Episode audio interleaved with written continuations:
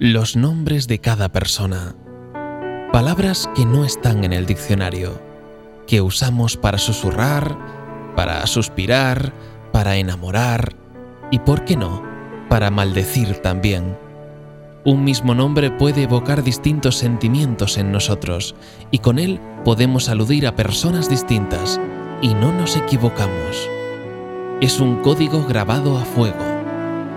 Tanto que cuando escuchamos algo que se parece a nuestro nombre, lo dejamos todo y nos giramos para saber quién nos ha llamado.